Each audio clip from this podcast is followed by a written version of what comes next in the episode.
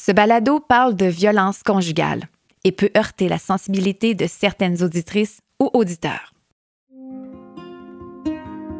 Vous écoutez Amour sous tension, un balado de la maison Le Phare. Épisode 4. Comprendre et soutenir. Les proches peuvent se sentir impuissants face à la situation de la femme victime.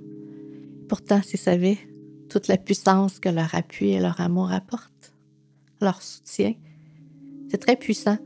Peut-être qu'ils n'ont pas l'impression qu'ils font quelque chose, qu'ils font bouger les choses, mais ils aident la femme à rester debout, à se tenir, puis à continuer à avancer dans ce chemin rocailleux-là et pas toujours facile, où il y a des cul-de-sac, où il y a des, des U-turns, où il y a toutes sortes d'affaires dans ce chemin-là. Leur pouvoir, leur puissance, c'est de se tenir à côté de toi, puis de rester là, dans la tempête. C'est ça leur pouvoir.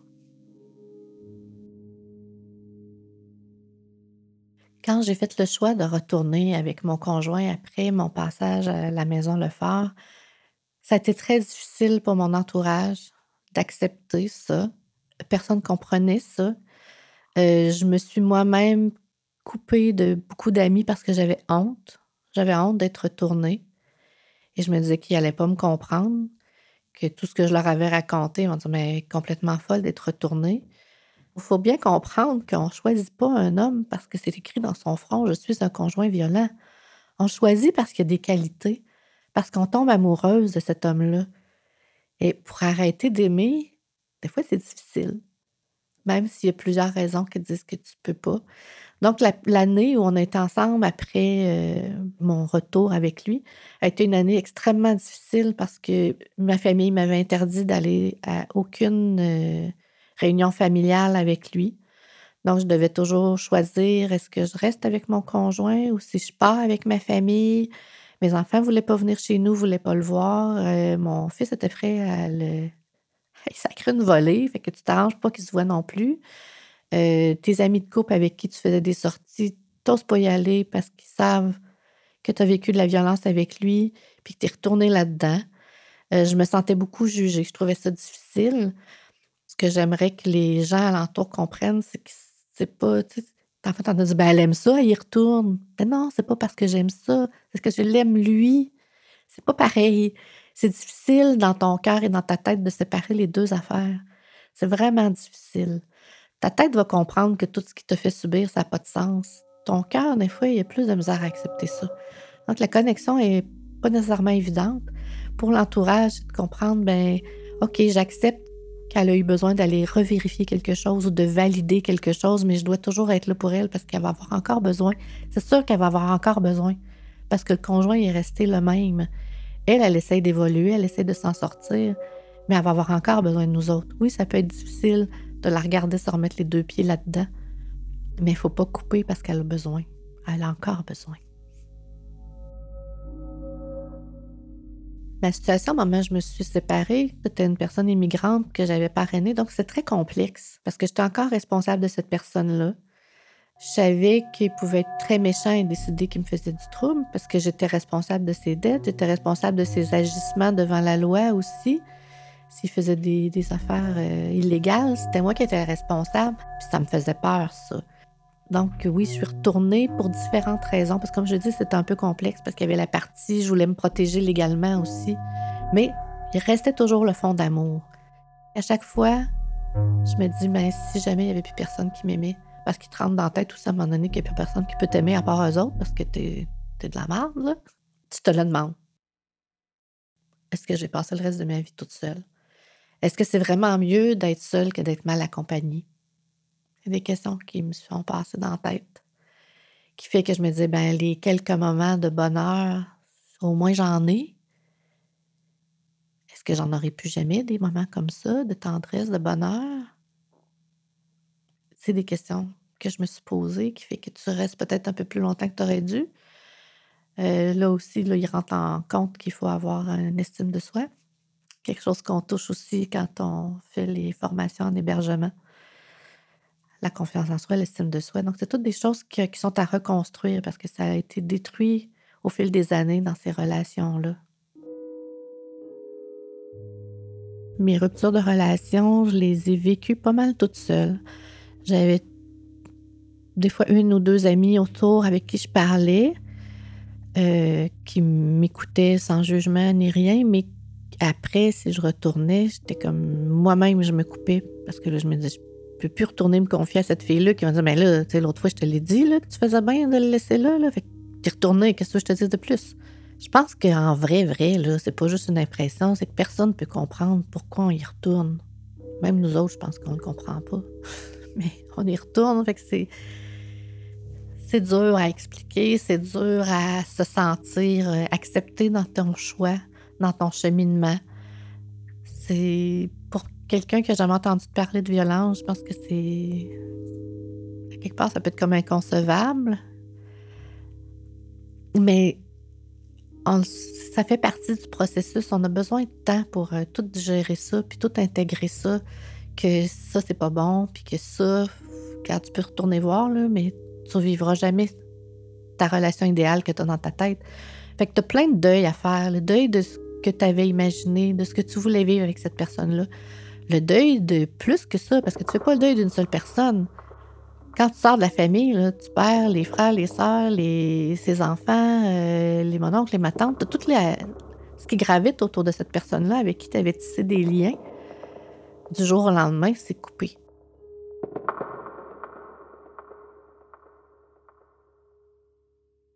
Ça aurait été beaucoup demandé, je pense, mais j'aurais vraiment beaucoup aimé que les gens autour de moi fassent juste m'accueillir avec. C'est de la tendresse que j'avais besoin de sentir qu'il y avait des gens qui se souciaient de moi, qui me voyaient parce que je voulais être vue, qui m'écoutaient parce que je voulais être entendue. Mais je voulais pas être jugée, je voulais pas retourner dans le rejet. On va agir quand la souffrance qu'on endure est plus grande que la peur de l'inconnu. Pourquoi qu'on reste? Est-ce qu'on a peur de ce qui va nous arriver après? Où je vais vivre? Comment je vais vivre? Comment je vais faire pour être toute seule? Euh, comment va être mon réseau d'amis après, euh, comment je vais être dans ma famille, comment vont être mes enfants, qu'est-ce qui va m'arriver là, est-ce que je vais avoir encore la chance d'avoir un autre amoureux dans ma vie, puis que ça pourra être une belle relation? Il y a beaucoup d'inconnus. La peur de l'inconnu souvent va nous paralyser. Puis le jour où tu as tellement mal que tu dis là, fuck, je saute. je saute dans le vide parce que je suis plus capable d'endurer cette douleur-là. Souvent, c'est là que le point va se faire. Mais c'est dommage qu'on attende jusqu'à temps que la douleur devienne plus grande que la peur de l'inconnu. Euh, c'est peut-être une chose qu'on peut, euh, peut apprivoiser en hébergement, de vraiment voir chaque point qui te stresse dans l'inconnu, en faire un moins inconnu. Je sais qu'il y en a qui ont eu de l'aide pour trouver des appartements ou trouver des meubles. Ou... Ça, c'est des choses qui aident parce que c'est la peur qui nous retient là. On a plus peur de ce qui va se passer après que de ce qui se passe pendant qu'on est dedans.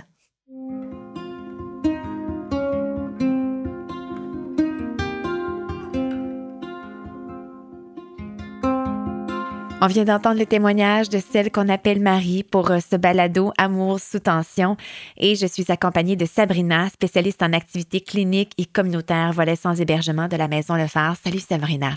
Salut Selena. Il y a beaucoup de choses qu'on entend dans ce message-là, euh, très touchant de Marie qui, ah, qui se sentait seule, personne à se confier quand elle est retournée avec son conjoint, avec sa famille qui l'a mis de côté. C'est euh, la peur à la fin, comme elle le disait, elle avait plus peur de la de l'avenir que ce qu'elle vivait.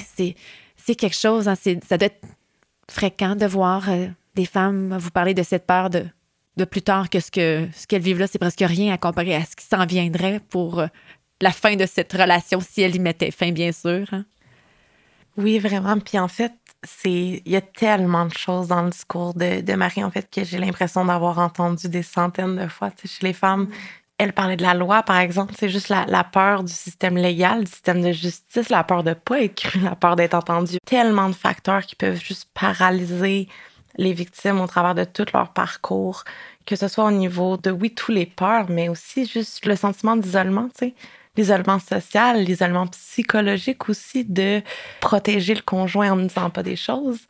Par la suite, tu sais, de de se sentir juste isolé aussi par le conjoint, c'est comme directement, physiquement, c'est éloigné de son entourage. Il y a vraiment un sentiment d'isolement généralisé chez ces femmes-là vis-à-vis de ce qu'elles vivent. Elle nous l'explique bien on comprend mieux avec euh, le témoignage de Marie. Et elle disait que le soutien des proches est primordial. Elle disait ça au début de son témoignage, de rester là malgré la tempête. La tempête peut être quand même assez longue. Hein. Comment on peut les guider, ces proches-là, pour les aider à accompagner euh, les personnes qui vivent euh, de la violence conjugale? C'est sûr qu'il y a des grandes lignes quand ça vient à comme des attitudes qui sont aidantes versus non aidantes. Mm Marie en a nommé plusieurs, mais je pense le fait d'avoir une attitude non jugeante, euh, d'être à l'écoute, d'avoir une écoute, une écoute active, le fait de ne pas démoniser le conjoint, souvent on l'oublie celle-là, l'aspect de dire que euh, si on pousse trop sur tu devrais le laisser, ça l'emmène un petit peu cette vision-là que la femme va avoir tendance justement à aller protéger le conjoint, mm-hmm. de ne pas vouloir tout dire parce que justement, si elle veut y retourner ou même si elle n'est pas encore prête à tout dévoiler, par peur que si elle dévoile, justement, on va trop le voir comme étant comme un monstre, alors qu'elle ne le voit pas uniquement comme un, comme, comme quelqu'un qui lui fait de la violence. Donc, pas tout ramener à soi, à quel point, nous, on se sent pas bien dans le fait qu'elle vive quelque chose de difficile. Euh, ça, c'est quand même une grande ligne importante, c'est quand quelqu'un euh, parle de, de, de ce qu'elle vit, de, de, la violence qu'elle vit, euh, idéalement, de pas focuser sur nous, qu'est-ce qu'on sent vis-à-vis cette situation-là, ça peut toujours être un, bon point à se rappeler. C'est bien de nous le rappeler, c'est vrai. Euh, parce que ça crée encore plus, justement, un sentiment de culpabilité puis de honte chez les victimes de dire je me sens mal de vivre ça pour toi. Ce qui fait mm. qu'on a beaucoup moins envie d'en parler, je pense, dans, ces cas-là. Puis c'est pas de dire de rester tout seul avec ça. je pense que le but n'est pas de, dire aux proches comme euh, tolère tout et sois seul dans ton impuissance, c'est pas du tout ça, mais il y en a des ressources pour aider, comme par exemple les maisons d'hébergement peuvent aider euh, à aligner les proches. Euh, on peut aider aussi au niveau d'informer les professionnels sur des bonnes façons d'interagir avec des suivis mm. qui vivent de la violence. Donc, cette aide-là qu'on offre autant aux professionnels qu'aux proches peut être très, très, très aidante et nécessaire pour s'outiller quand on ne sait pas comment vivre avec la, violence vécue par quelqu'un qu'on aime. Est-ce que tu peux nous parler des raisons qui poussent les femmes à retourner avec leur conjoint, leur agresseur? Dans le fond, on parlait d'amour avec Marie, euh, qui l'aidait à avoir euh, de l'espoir dans cette relation qui pourrait changer. Elle parlait aussi de quelques petits moments de bonheur. C'était pas toujours noir, sa relation. Il y a sûrement plein de raisons comme ça qui, pour nous aider à comprendre pourquoi les personnes retournent avec l'agresseur il y a énormément de raisons, puis que ce soit, comme tu nommes, l'espoir, les moments de bonheur, l'aspect de vouloir, tu sais, les deuils aussi. ça, c'est quelque chose qui m'a beaucoup marqué, puis que j'entends énormément, tu sais, de dire, souvent, les victimes ont investi énormément dans la relation. Mm. Tu sais, si ça fait un mois, deux mois que tu es avec la personne, puis qu'on est déjà dans une situation de violence physique, ça va être plus facile de quitter. Si ça fait cinq ans 10 ans, 15 ans, qui était avec la même personne, qui avait des projets de mariage, que euh, on a des enfants dans le décor. C'est plein de choses qui peuvent donner un peu l'impression à la victime de mais j'ai tellement investi, faut que ça l'aille donner quelque chose, faut qu'il y ait un, but, tu sais, qu'au final ça l'aille bien parce que j'ai passé tellement de temps, d'énergie, j'ai perdu tellement de choses pour cette relation-là. Euh, donc, cet espoir-là puis ces deuils-là viennent beaucoup influencer un peu le, le pourquoi elle retourne dans les autres facteurs que je peux voir qui sont très, très fréquents, on va parler aussi du sentiment de devoir justement valider. Donc, les perceptions qui sont comme pas certaines. Est-ce que c'était vraiment de la violence? Est-ce que, ben là, il est en thérapie en ce moment, fait ça va mieux aller, tu sais, comme ça pourrait mieux aller, puis peut-être que c'était pas si pire que ça finalement, puis peut-être que c'était moi. Euh, donc, tu sais, au niveau des facteurs internes, ça va être beaucoup de choses comme ça qui peuvent motiver la victime à rester. Puis sinon, il y a tous les facteurs externes, comme par exemple la méconnaissance des ressources, la méconnaissance aussi de ses droits ou le système de justice, le système légal qui met des embûches aux femmes dans euh, le fait de pouvoir s'en sortir comme euh, aussi facilement qu'elles le voudraient, comme par exemple si ont des enfants, ou ce que ça implique des démarches civiles ben énormes pour pouvoir euh, protéger elles, protéger leurs enfants. Donc, euh, cette méconnaissance-là de leurs droits, ou du moins euh, tout le système alentour, peut être des facteurs qui rendent ça plus difficile. Et là, inciter les, femmes à finalement dire Ah, je vais y retourner. Ça, ça va peut-être être moins compliqué, comme elle le disait, qu'elle avait plus peur de l'inconnu que peur de sa relation. Parce que, comme tu le dis, les enfants, elle, c'est toute une autre paire de manches. C'est de la paperasse, c'est de devoir la guerre, de se séparer de ses enfants. C'est gros. Puis si le, papa ou le conjoint, est-ce qu'il va être correct avec mes enfants quand je serai pas là? Ça doit être une question qui arrive souvent dans la tête des mamans. Honnêtement, tu me dis ça, puis c'est, j'ai, l'histoire d'une femme en particulier dans ma tête qui me revient tellement fortement, mais cette femme-là, qui, ça m'a pris tellement de temps d'aller discuter avec elle, d'aller déconstruire pour aller nommer à quel point les impacts à long terme sur son enfant seraient pires que les impacts court terme de la séparation. Puis c'est, c'est un discours qu'on entend souvent, mais qu'elle avait l'impression qu'en restant, elle était plus protégeante qu'en quittant. Parce que si elle quittait, puis qu'il demandait une garde 50-50, mais ben, ça veut dire que 50% du temps, l'enfant serait seul avec le parent qu'elle savait qui était inadéquat, qu'elle savait violent, qu'elle savait explosif alentour de l'enfant. Donc, c'est des questions puis des, inquiétudes qui reviennent tellement, puis souvent vont ramener soit à rester dans la relation ou même juste revenir parce qu'elles se disent, ben ça va être pire, tu sais, ça va être pire. Je peux pas, je peux pas laisser mon enfant seul comme ça. Je peux pas le laisser à risque. Donc, c'est mieux que j'y retourne parce que ça va être plus protégeant, tu sais. Mais qu'est-ce que tu lui as dit pour euh, lui faire comprendre que ça allait être pire si elle restait? À cette femme-là en particulier, je pense qu'on a beaucoup été sur le long terme versus court terme. En effet, possiblement que dans le ici maintenant, comme tu peux te sentir plus protégeante. Par contre, c'est pas vrai que euh, ton enfant dans le milieu à long terme va être plus en sécurité. Plus longtemps elle est dans ce milieu-là, plus longtemps elle vit les répercussions de votre relation et des comportements violents, plus elle va avoir des dommages graves à long terme sur son développement. Est-ce qu'elle avait peur que le père soit dangereux avec l'enfant, envers l'enfant? Oui, absolument. Puis peur aussi du système légal, donc euh, de ne pas être cru, de ne pas être entendu, qu'elle n'aurait pas de crédibilité au niveau du système, euh, si elle nommait qu'elle qu'elle ne voulait pas que le père ait accès, qu'elle soit prise pour être une, une, mère aliénante, que de toute manière, peu importe ce qu'elle ferait, qu'il allait toujours pouvoir l'harceler, la contrôler, qu'elle n'aurait aucune protection en réalité, puis qu'elle n'aurait aucune façon de réellement jamais s'en sortir. Mais il y a moyen d'avoir de l'aide puis d'être guidé quand on se sépare d'un conjoint qui est violent.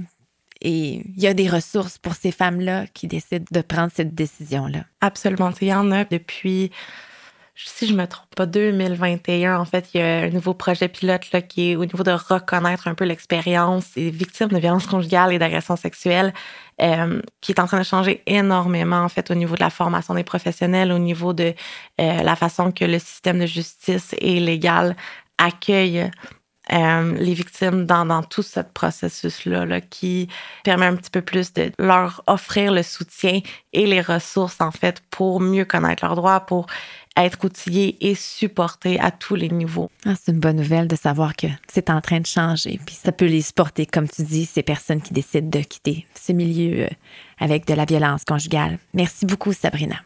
Merci à toi. La Maison Le Phare est située à Trois-Rivières. Visitez le site de la Fédération des maisons d'hébergement pour femmes pour trouver la maison la mieux adaptée à votre réalité. Vous pouvez aussi consulter sosviolenceconjugale.ca.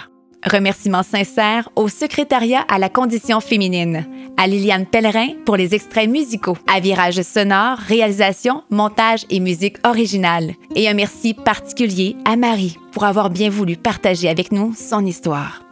Je suis Selena Prévost. Merci pour votre écoute. Pour ne manquer aucun épisode, abonnez-vous à ce balado sur votre plateforme d'écoute préférée. T'as voulu me rendre esclave à l'abri de tes orages. Je suis libre et pérégrine